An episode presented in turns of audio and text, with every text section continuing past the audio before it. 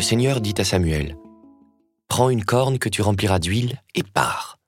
Je t'envoie auprès de Jessé de Bethléem, car j'ai vu parmi ses fils mon roi.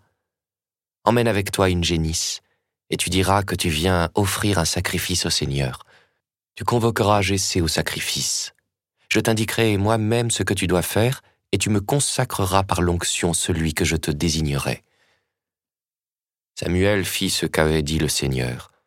Quand il parvint à Bethléem, les anciens de la ville allèrent à sa rencontre en tremblant, et demandèrent Est-ce pour la paix que tu viens? Samuel répondit Oui, pour la paix. Je suis venu offrir un sacrifice au Seigneur. Purifiez-vous, et vous viendrez avec moi au sacrifice. Il purifia Jessé et ses fils, et les convoqua au sacrifice. Lorsqu'ils arrivèrent et que Samuel aperçut Eliab, il se dit Sûrement c'est lui le Messie, lui qui recevra l'onction du Seigneur. Mais le Seigneur dit à Samuel, Ne considère pas son apparence, ni sa haute taille, car je l'ai écarté. Dieu ne regarde pas comme les hommes. Les hommes regardent l'apparence, mais le Seigneur regarde le cœur. Jessé appela Abinadab et le présenta à Samuel qui dit Ce n'est pas lui non plus que le Seigneur a choisi.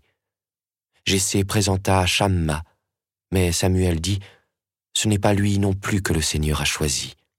Jessé présenta ainsi à Samuel ses sept fils, et Samuel lui dit, Le Seigneur n'a choisi aucun de ceux-là.